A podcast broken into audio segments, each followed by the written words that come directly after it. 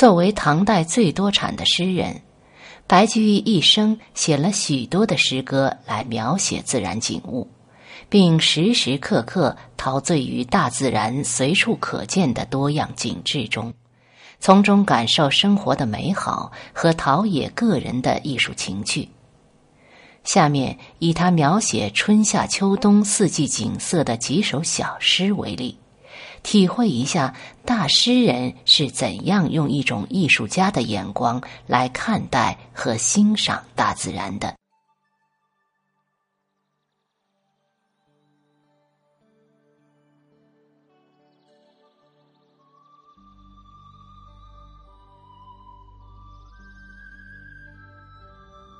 我们先看杨柳枝词。一树春风千万枝，嫩于金色，软于丝。永丰西角荒原里，近日无人属乌谁？杨柳枝是唐代教坊的曲名，歌词的形式是七言绝句，此题专门是用杨柳的。这首诗前两句写春风荡漾时杨柳枝条的婀娜多姿、妖娆可爱，后两句是咏物抒怀、感慨唏嘘。一年之计在于春，在大好春光来临之际，最先向世界宣布春姑娘的来临的，非柳树莫属。所以，大凡诗人咏春之作，总少不了柳树的身影。而柳树给人留下最深印象的，是他那报春的枝条。第一句是特写：“一树春风千万枝。”诗人只写了一棵柳树，不过是一棵长着千万条柳枝的树。由于春风浮动的关系，由静态的一树摇身一变成了千万只。这两者在变换之间产生了一种奇妙的视觉效果，即虽然看上去原本只是一棵树，但是树上数不清的枝条却被春风那双无形的手一一掀动起来。迎风飘动，给人一种生机勃勃、气象万千的感觉。第二句更加细致的对这棵柳树上的枝条进行精心的描画。春风不但拂动了柳枝，而且吹发了新芽。那满树千条的柳枝上，于是绽出了数不清的嫩叶。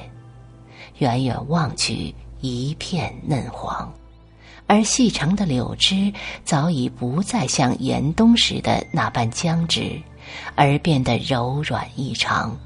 随着和煦的微风，时起时落，时高时低，在诗人眼里，简直像丝绦般的妩媚柔顺。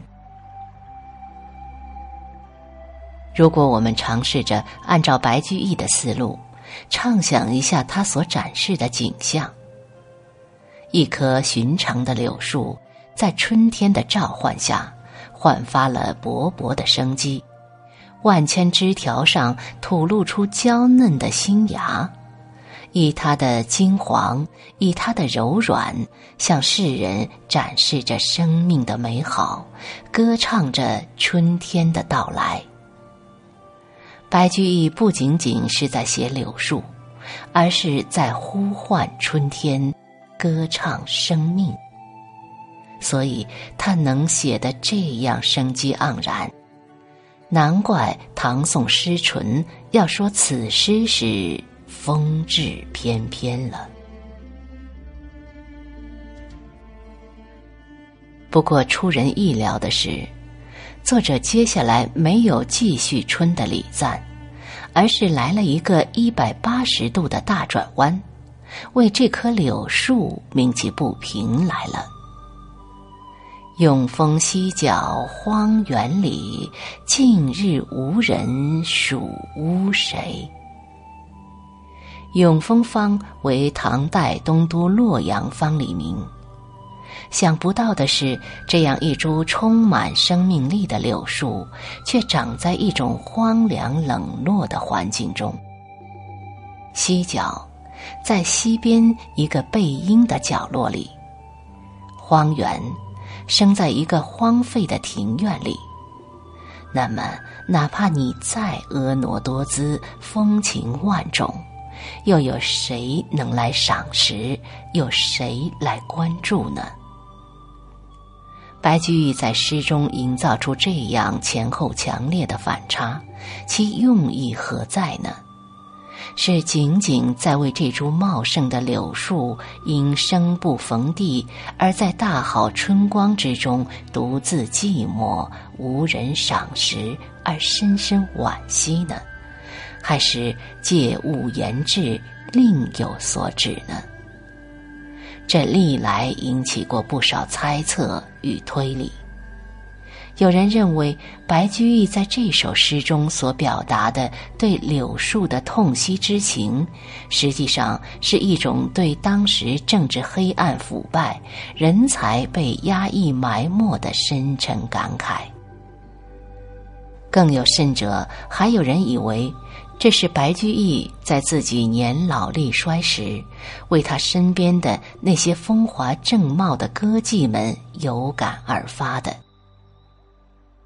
据《唐孟本事诗》记载，白尚书讥人繁素善歌，妓人小蛮善舞，常为诗曰：“樱桃繁素口，杨柳小蛮腰。”年及高迈，则小蛮方丰艳，因为杨柳之词已脱意。不管怎么说。这首小诗在社会上引起了很大的反响，到底是为了政治还是为了身边的红颜而发？今天似乎也难下定论。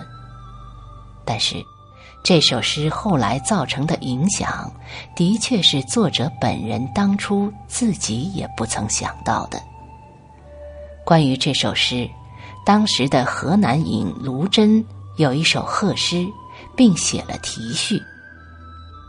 永丰坊西南角园中有垂柳一株，柔条极茂。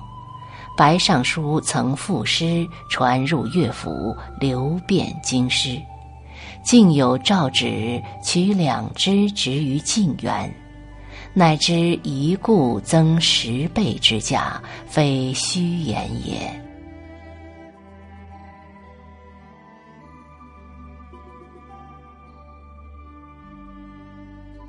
白居易与唐武宗会昌二年以刑部尚书致仕后，寓居洛阳，直至会昌六年逝世。而卢真任河南尹在会昌四年，治所就在洛阳，所以白居易写这首诗大约在会昌三年到五年之间。当时他已经年过古稀了。一首题咏柳树的闲适之作，会惊动最高统治者，在今天看来，也许是不可思议的。但是，从中我们是不是也可以感受到唐代那种开放的社会环境，以及白居易本人在文坛上的巨大影响呢？